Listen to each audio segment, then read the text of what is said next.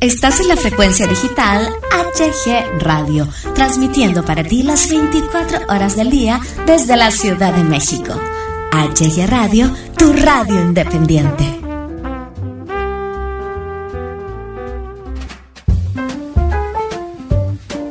Bienvenidos al micrófono, un programa muy ameno y divertido con la mejor música para ti. Conduce Hugo Galván.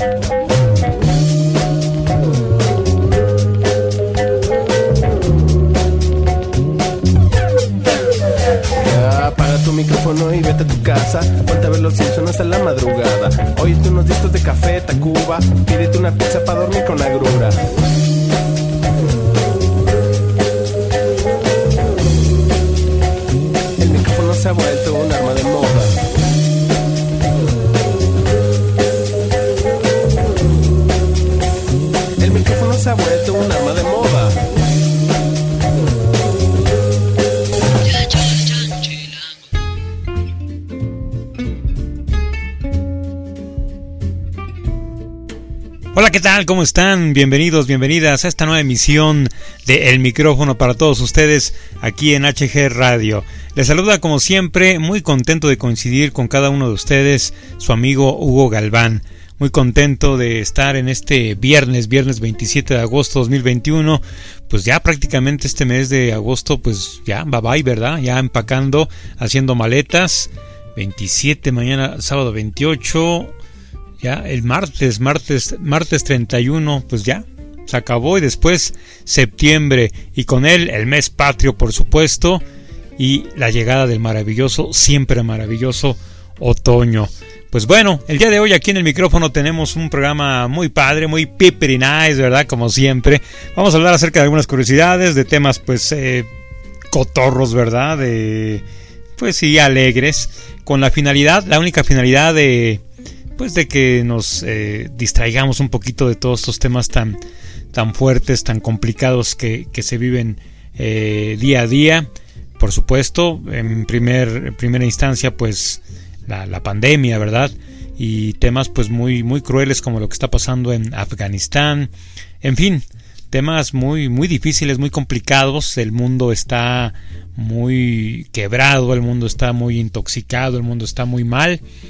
Y el objetivo aquí en el micrófono no es que te olvides o no es de que voltees desde la espalda a todos estos temas que por supuesto son importantes. Eh, nuestro objetivo es que te distraigas tantito en este radio show para ti. En este radio show hecho con todo nuestro entusiasmo, con toda nuestra pasión, con toda nuestra alegría, con todo nuestro respeto, para que por lo menos un ratito te, te distraigas, sonrías, reflexiones y, la pasemos, la pasemos todos todos muy bien. Yo soy tu amigo Hugo Galván, bienvenidos, bienvenidas a esta nueva emisión de El micrófono aquí en HG Radio. Empezamos.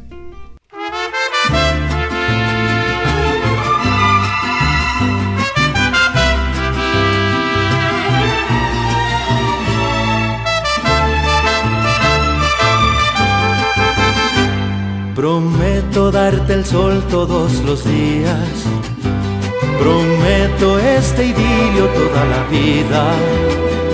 Prometo que estarás siempre en mis sueños. Y prometo que serás mi amor eterno. Te prometo que serás mi consentida. Te prometo que estaré siempre en tu vida. Te quiero si tú quieres a escondidas Tú quiéreme despacio, quiéreme más.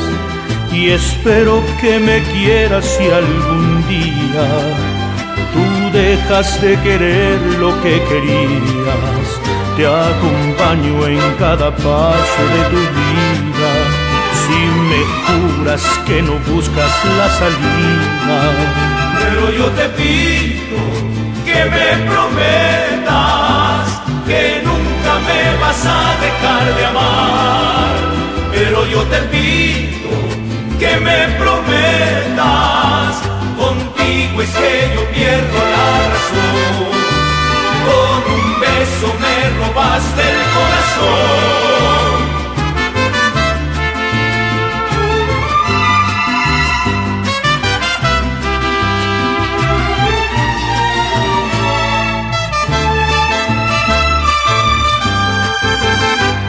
Prometo un millón de fantasías, un hato y una casa junto al morichal. Prometo darte tiempo en las mañanas y cantarte mientras duermes al oído. Te prometo que serás mi consentida, te prometo que estaré siempre en tu vida.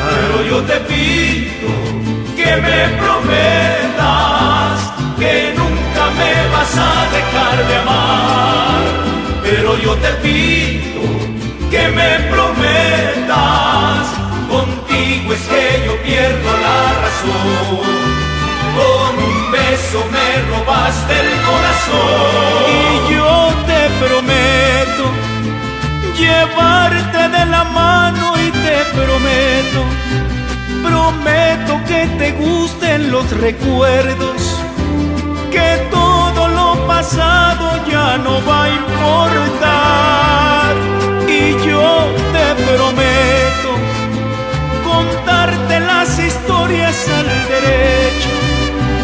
Y por si no me crees me comprometo a darte siempre toda la felicidad. Yo te pido que me prometas que nunca me vas a dejar de amar. Pero yo te pido que me prometas, contigo es que yo pierdo la razón. Con un beso me robaste el corazón,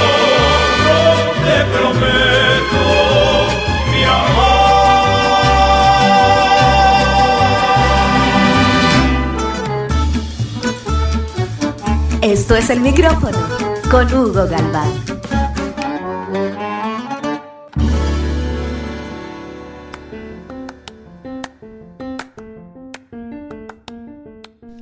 Continuamos, continuamos aquí en el micrófono HG Radio para todos ustedes, aquí en este viernes, viernes, viernes de romper rutinas, por supuesto, viernes 27 de agosto 2021. ¿Y quién, quién no ha visto, quién no ha visto alguna vez la portada del álbum Nevermind de la famosa eh, banda Nirvana. Yo creo que todos la conocemos, ¿no? Ya sabes, la de El Bebé, el bebé que está ahí este, eh, en, una, en una alberca, ¿no? Sumergido en la, en la misma. ¿Quién, ¿Quién, no conoce, quién no reconoce esta, esta portada, ¿no? Pues resulta que el bebé de, de Nevermind, el bebé que aparece en esa portada, pues demanda sí, escúchenlo bien, no es locura, no es, no es este fake news. El bebé de Nevermind demanda a Nirvana por pornografía infantil, mano. ¿Cómo ven? ¿Cómo ven? Eh? Por si faltaba, por si faltaba algo en esta generación de cristal. Sí, exactamente. Eh, pues esta portada de este álbum de Nirvana, que en apenas unos días cumplirá 30 años, es sin lugar a duda una de las más icónicas, ¿verdad? Y recordadas de la historia de la música. En ella, como te comentaba, pues vemos un bebé desnudo sumergido en el agua tratando de alcanzar un billete de, un dólar que se encuentra enganchado a un anzuelo, imagen que, que siempre ha sido interpretada como una metáfora del capitalismo.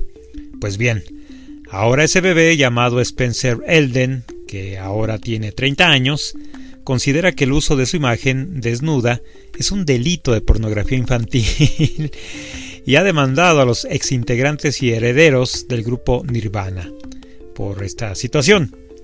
Los acusados promocionaron pornografía infantil del demandante de manera intencional y comercial e hicieron uso de la impactante naturaleza de su imagen para promocionarse a sí mismos y su música a costa de él dice la denuncia presentada ante un juzgado de California y recogida por Variety. Según la demanda, los acusados utilizaron pornografía infantil que mostraba a Spencer como un elemento esencial de un plan de promoción de discos comúnmente utilizado en la industria de la música para llamar la atención, en el que las portadas de los álbumes presentaban a los niños de una manera sexualmente provocativa para ganar notoriedad, impulsar las ventas y atraer la atención de los medios, críticas y reseñas. Según la demanda, a los padres de Elden se les recompensó con 200 dólares por la foto. Sí, 200 dólares por la foto, pero estos nunca firmaron un comunicado autorizando el uso de la imagen de su hijo. Entre los denunciados se encuentran Dave eh, Grohl y Chris Novoselic, además de Chad Channing, quien fue baterista de Nirvana hasta 1990, un año antes de su publicación de Nevermind. También eh, están demandados Kirk Wedley, fotógrafo de la portada, y Courtney Love, la heredera del patrimonio del fallecido Kurt Cobain. Elden ha recreado en varias ocasiones la mítica portada del disco e incluso llegó a hacerlo para la revista Rolling Stones con 10 años. Sin embargo, no es la primera vez que muestra su disconformidad con el trato, especialmente económico, recibido. En 2016, en una entrevista con la revista Time, Elden se quejaba de no haber recibido una compensación económica equitativa a los ingresos generados por el álbum, a pesar de haber protagonizado la portada. Todos los involucrados tienen toneladas y toneladas de dinero. Siento que soy el último mono, el último tonto, el último en recibir algo más, dijo Elden. Por el momento ninguno de los acusados ha pronunciado al respecto de la demanda, ni tampoco lo ha hecho el juez del distrito donde fue presentada. Como ven, queridos amigos, queridas amigas, es una locura ya esto, ¿verdad? Es una verdadera locura. No sabemos si lo hace por, obviamente, ganar dinero, si porque realmente se sienta muy ofendido y muy afectado el chaval, no lo sabemos, no lo sabemos. ¿Ustedes qué, opinan? ¿Ustedes qué piensan al respecto? ¿Demandarían a los ex, integrantes de, la banda? ¿Qué harían ustedes? ¿O ya lo dejan así? Ese es el micrófono HG Radio. Regresamos. ¿Dónde vas tan sola? ¿Dónde tan solita? ¿Dónde vas tan sola? ¿Dónde tan solita? Todo el alma se me alegra. Cada vez que yo te digo, unos días por la mañana, en la misa los domingos te miras tan bonita cuando estás allí en la iglesia que me quedaría contigo todo el tiempo reza y reza. ¿Dónde vas tan sola? ¿Dónde tan solita? ¿Dónde vas tan sola? ¿Dónde tan solita? Cuando las aguas del río juegan con tu piel morena. Lo que pienso cuando miro cada vez me da más pena. Y tus ojos tan bonitos siempre se voltean a verme. Ya verás poco a poquito, yo sé que vas a quererme.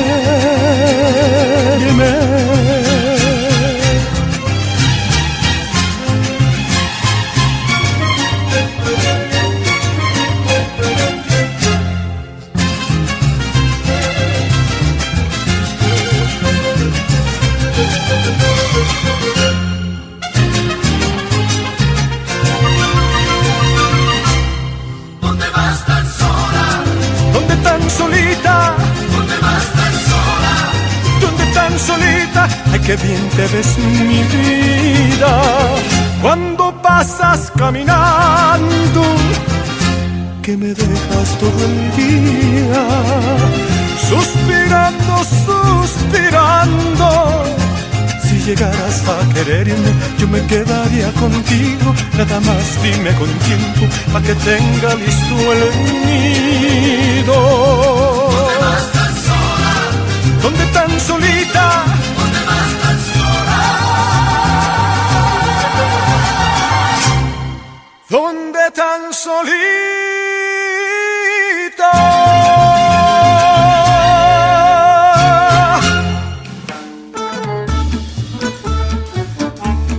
El micrófono con Hugo Galván.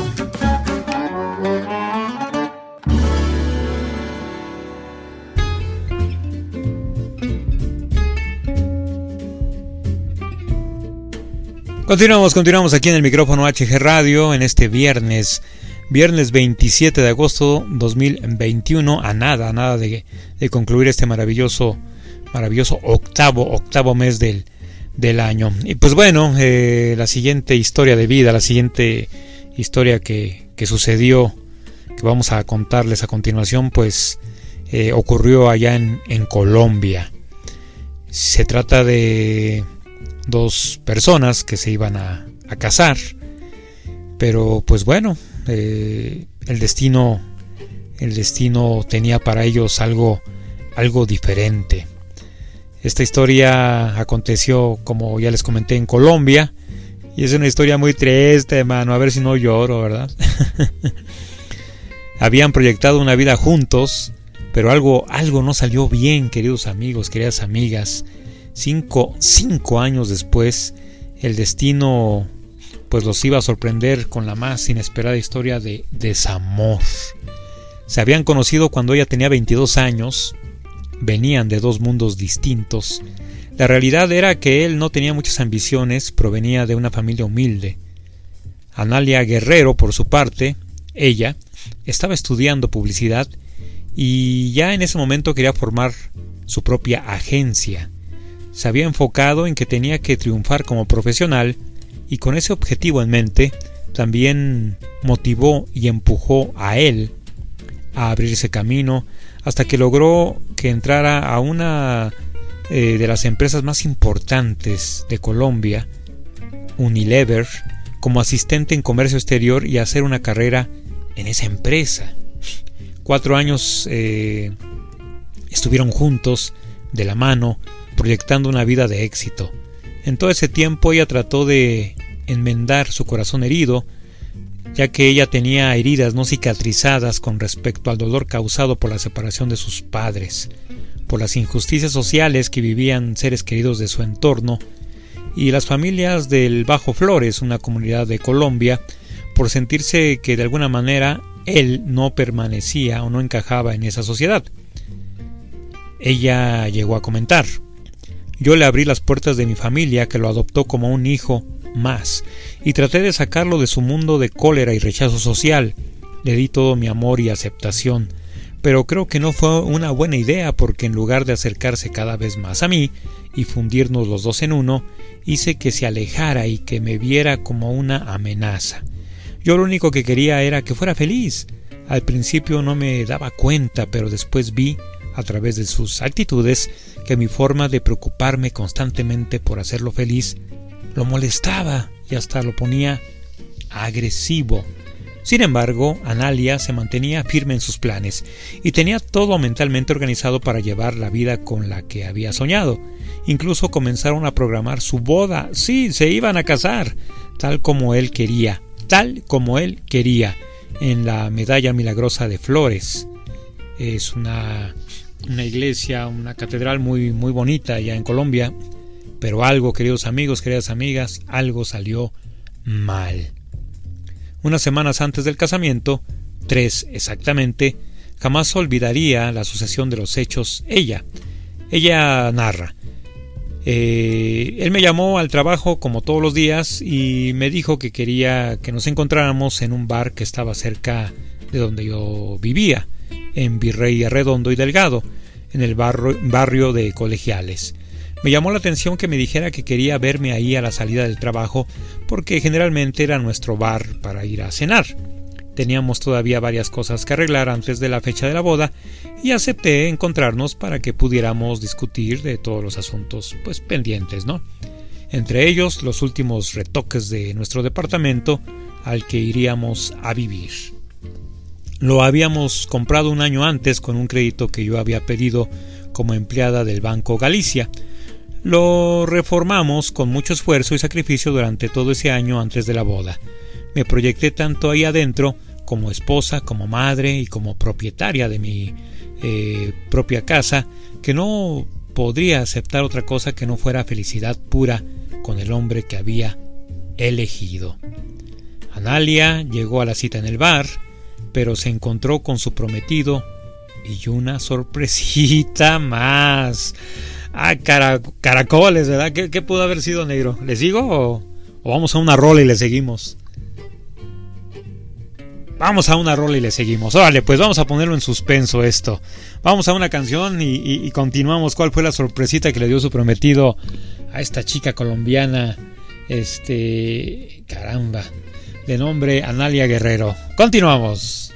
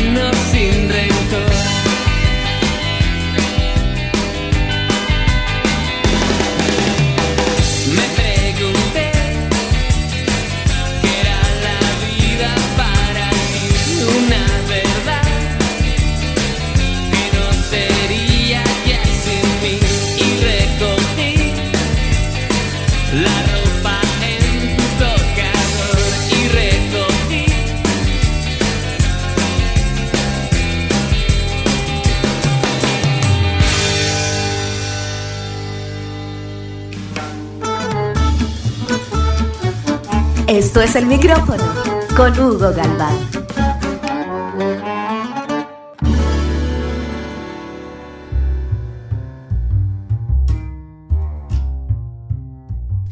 Continuamos, continuamos aquí en el micrófono HG Radio después de escuchar esta rola. y aquí el negro ya me puso una regañiza, pero a mi tamaño, mano. Eh, una disculpa, una disculpa. Eh, había yo comentado que esta historia sucedió allá en Colombia y que estos lugares de los que me referí eh, pues eran allá en Colombia. Mentira, señores. Esta historia sucedió en Argentina y estos lugares son argentinos. Tache para Hugo Galván. No me van a pagar este fin de semana, mano. No, qué bárbaros. No, no, no. HG Radio no me va, no me va a pagar mi, mi, mi radio show que estoy realizando. Me lo merezco, me lo merezco. Lo sé, lo sé, lo sé. Soy malo, soy pésimo.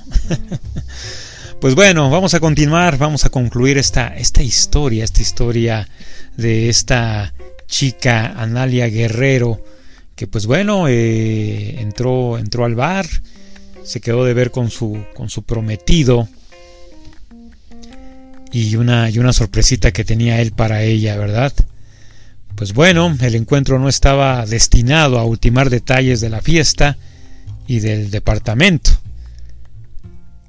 Algo que ella imaginaba, ¿verdad? Que iba, que iba a hacer sino que él tenía algo importante para decirle y ese algo importante era lo siguiente. Ana, lo lamento, no me quiero casar. Hijo de toda su... y así mientras pronunciaba esas palabras, pues caramba, le, le lanzaba un puñal al corazón a la pobre Ana, digo metafóricamente hablando. Me quedé desbastada, dijo ella. No podía creer que mi sueño de formar una familia se había desvanecido en un abrir y cerrar de ojos. Una vez anulado el casamiento, vendido el departamento, ella quedó con diez kilos menos, el alma gris y una profunda tristeza que tardaría años en irse. Nunca supe si me amó alguna vez, pero eso qué importa, ¿no? Lo que importa es que el novio fugitivo también me dijo ese día, algún día me lo vas a agradecer.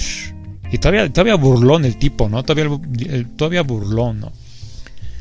Lo que Analia no sabía es que en ese preciso momento en que se cerraba un capítulo en su vida, se iba a abrir otro, el cual pues viviría la aventura más grande y emocionante de sus días.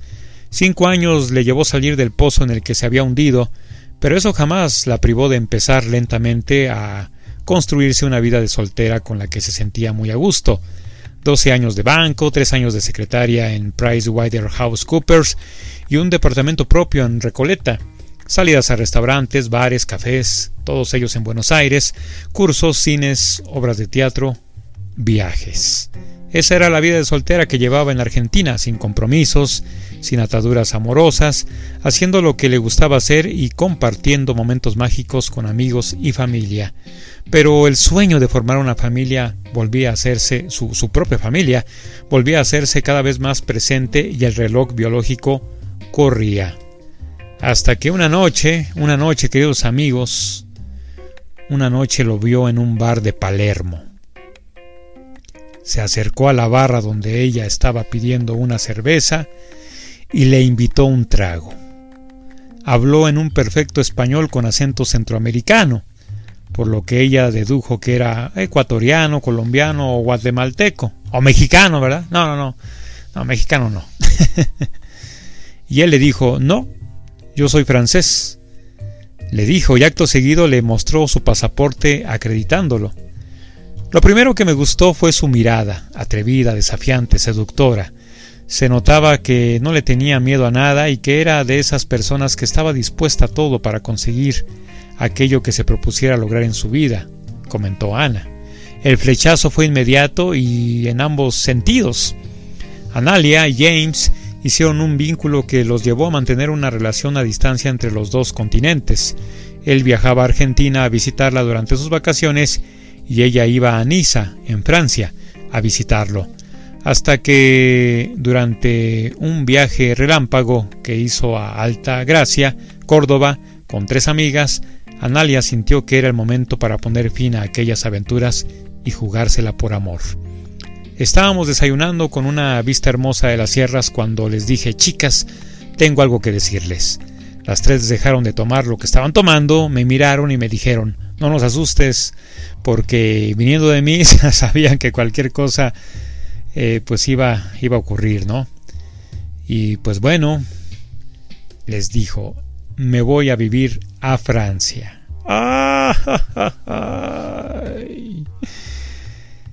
Pues así, queridos amigos, queridas amigas, después de renunciar a su puesto en el banco, Analia llegó a Niza en 2009. Sabía hablar cuatro idiomas, pero ni una gota de francés. Entonces puso manos a la obra y consiguió un empleo como moza en un restaurante de playa allá en Francia. Le costó muchísimo adecuarse a los requerimientos del trabajo.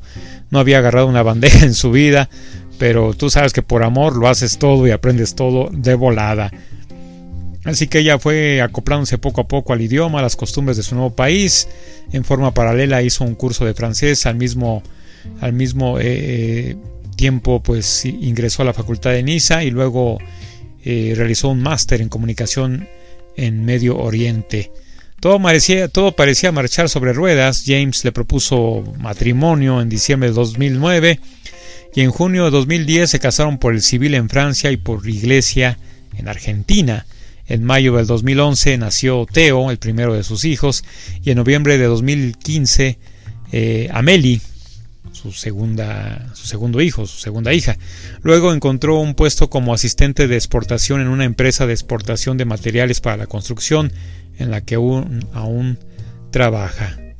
Y pues bueno, ella quiso compartir su experiencia pues para decirles a todos a todas que cuando empiezan nubes negras es porque vienen mejores tiempos. Y sí, efectivamente, ella rectificó, aseguró y recordó para siempre lo que el cuate este le hizo y sobre todo las palabras que le comentó. Algún día me lo vas a agradecer y ella se lo agradece día con día. Eso es el micrófono Continuamos.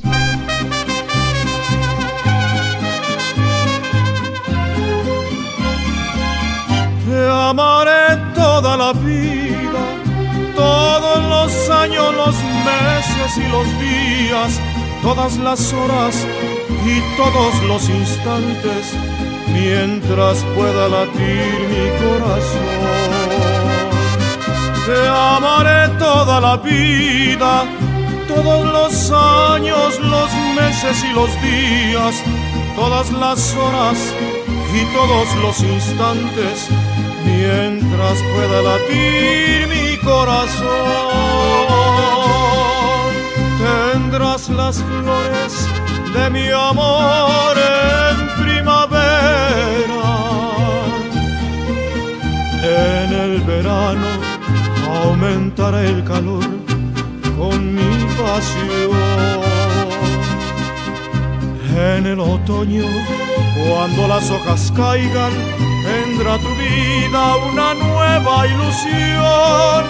Y en el invierno tendrás el fuego de mi corazón.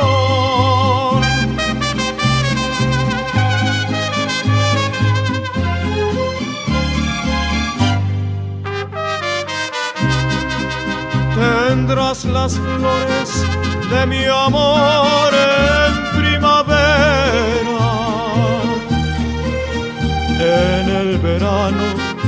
aumentará el calor con mi pasión. En el otoño, cuando las hojas caigan, vendrá tu vida una nueva ilusión. Y en el invierno tendrás el fuego de mi corazón. Te amaré toda la vida.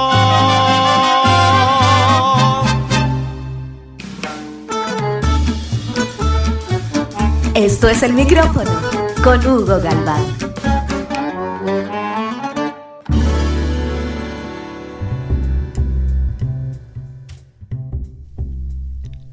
Continuamos, continuamos aquí en el micrófono HG Radio para todos ustedes en este viernes, viernes de romper eh, rutinas, por supuesto, ya yo me ando trabando. hablemos, hablemos acerca de una canción de leyenda, una canción épica, una canción en español con más versiones y traducciones en la historia de la música, una canción que maravilló, enamoró eh, y, grabó el mismísimo Elvis Presley, Frank Sinatra, y también los Beatles, hasta los Beatles le grabaron esta canción, una canción compuesta por la maravillosa Consuelito Velázquez, ¿verdad? Consuelo Velázquez. Ustedes, ustedes ya saben a cuál me refiero. Bésame, bésame mucho. Una canción que reunió a artistas de todas las nacionalidades y géneros. Y pues bueno, una canción muy épica. Hablemos de esta, de esta maravillosa canción. En 1941 México escuchó por primera vez el bolero romántico Bésame mucho, la canción que sería la cinta sonora del amor moderno. Su compositora, Consuelito Velázquez. La había comenzado a componer cuando apenas tenía 16 años, inspirada en la incertidumbre de las parejas que se separaron por la Segunda Guerra Mundial. La romántica canción es la melodía mexicana más conocida e interpretada en el mundo con más de mil versiones distintas. Bésame mucho ha sido traducida a 20 idiomas, sí, a 20 idiomas y ha sido utilizada en numerosas películas, series y álbumes, formando parte de la expresión artística mundial durante años por su facilidad para adaptarse a muchos estilos musicales. No solo fue un himno sensual y erótico al amor joven, sino también un antes y un después en la música. Debido a su estructura, la balada retrata la forma tan característica de aferrarse a las relaciones fugaces pero intensas que han sido comunes desde el siglo pasado. Consuelo Velázquez Torres nació en Ciudad Guzmán, Jalisco, el 21 de agosto de 1916. Fue la menor de cinco hijas, nacidas de Isaac Velázquez del Valle, un extraño resultado entre poeta y militar, y María de Jesús Torres Ortiz. Los primeros juguetes de Consuelito fueron unas lindas muñecas de trapo que terminó por desterrar de su vida y un pequeño piano de un solo tono que pronto se convirtió en el centro de la vida de la compositora. A sus cuatro años, Velázquez interpretó, sin saber siquiera leer una partitura y solo escuchando las notas, la melodía del himno nacional. Sus padres se dieron cuenta del impresionante talento de su hija, por lo que comenzó a estudiar música impulsada por sus familiares en sus primeros años de vida. Así, bajo la dirección de los maestros Ramón Cerratos, Cerratos y eh, Aurora Garibay, en la Academia Cerratos de Guadalajara, nació una de las más grandes pianistas y compositoras en la historia de la música. A los seis años, Consuelito hizo su primer recital formal. Sí, a los seis años. No, mano, yo a los seis años estaba jugando con mis Playmobil. Muchos años después, la compositora siguió los pasos de sus maestros y se mudó a la capital del país, en donde obtuvo el grado de licenciatura de pianista con un concierto en el mismísimo Palacio de Bellas Artes. Gracias a su magistral talento para la ejecución musical, la pianista fue invitada a realizar un programa de música clásica a la radiodifusora XEQ, una de las primeras del país, donde conoció a quien le ayudaría a consolidarse como la leyenda que fue Mariano Rivera Conde. Durante años Consuelito se metió a las cabinas de la radio a tocar el piano y cuando alguien le preguntaba quién era el autor de aquella canción que interpretaba, simplemente respondía mm, una amiga. Sin embargo, en 1940 tuvo que aceptar finalmente que todas aquellas tiernas y románticas composiciones eran de su creación, por cuestiones de derechos de autor. En ese entonces lanzó sus primeras canciones, No me pidas nunca, Pasional y Déjame, perdón, Déjame quererte. Tan solo un año después, revelaría finalmente al mundo el abayazador poema a la seducción, el erotismo y la desesperación romántica. Bésame mucho. Cualquier persona ha escuchado alguna versión de aquella tonada lenta y apasionada que representa Bésame mucho, ¿no? ¿A poco no? ¿Quién no la ha escuchado? Yo creo que todos, ¿no? Consuelito Velázquez vivió en una época donde las relaciones parecían un vínculo que en cualquier súbito momento podían desaparecer pues las condiciones políticas y sociales del mundo obligaban a las parejas a separarse largas épocas, incluso para nunca volverse a ver. Es por eso que cuando apenas tenía 16 años entendió que un amor no podía durar para siempre y mucho menos en tiempos de guerra. A pesar de que quizás Consuelito nunca había dado un beso, sabía desde entonces lo que una petición de eso de ese estilo, perdón, significaba, como si fuera esta noche la última vez. Desde antes de los 18 traía la melodía en la cabeza, pero con el estallido de la Segunda Guerra Mundial que comenzó en 1939, la idea de la canción ya tomó toda la forma y sobre todo la letra. Expresó, Mariano Rivera, hijo mayor de la pianista, para la historia detrás del mito. Mariano recordó las palabras de su madre. A mi mamá le impactó muchísimo ver a todas las parejas y los matrimonios jóvenes que se tenían que separar con la posibilidad de que nunca se volvieran a encontrar. Pues ahí está, queridos amigos, esta maravillosa, maravillosísima canción que todos alguna vez hemos cantado, dedicado, o no la han dedicado, ¿no? Eh, grabada, cantada por grandes artistas internacionales como Elvis Presley, Frank Sinatra, los Beatles, este Nat King Cole, eh, híjole, así no puedo seguir todo, todo, todo el programa. Wow, maravillosa canción. Bésame mucho de Consolito Velázquez.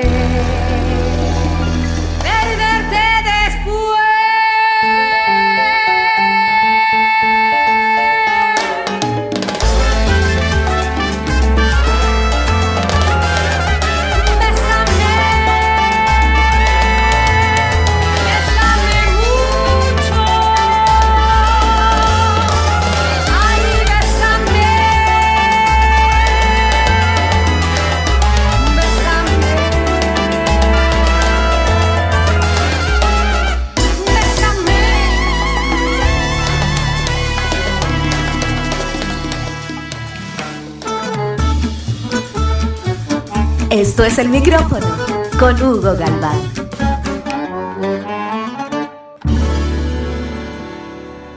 Es así como llegamos al final de este radio show semanal aquí en H Radio, el micrófono. Yo soy su amigo Hugo Galván, quien les agradece mucho el que hayamos coincidido en este viernes, viernes de romper rutinas, por supuesto, en este viernes mágico, viernes eh, maravilloso, viernes especial. ¿Por qué es especial? Porque es un nuevo viernes, porque estamos vivos, porque estamos celebrando la vida y sobre todo en tiempos de pandemia hay que celebrar la vida diario, constantemente, a cada minuto, a cada segundo. Recuerden que hay que sonreír porque la vida, la vida es corta, hay que valorar lo que tenemos, porque después, híjole mi amigo, después, ¿para qué te cuento? Así que a echarle ganas, hay que seguir este, de pie, hay que, no hay que bajar los brazos con esto de la, de, la pandemia, hay que seguir cuidándonos, hay que sonreír a todo, a todo momento, aunque, aunque los tiempos, aunque las nubes sean completamente grises. Hay que echarle ganas, claro que sí. Muchas, muchas gracias por habernos este, sintonizado, por haberle, haberle dado play a este radio show en este viernes. Muchas, muchas gracias. Nos escuchamos, Dios mediante, la próxima semana en una nueva emisión del micrófono, ya en el maravilloso mes de septiembre. Gracias. Adiós.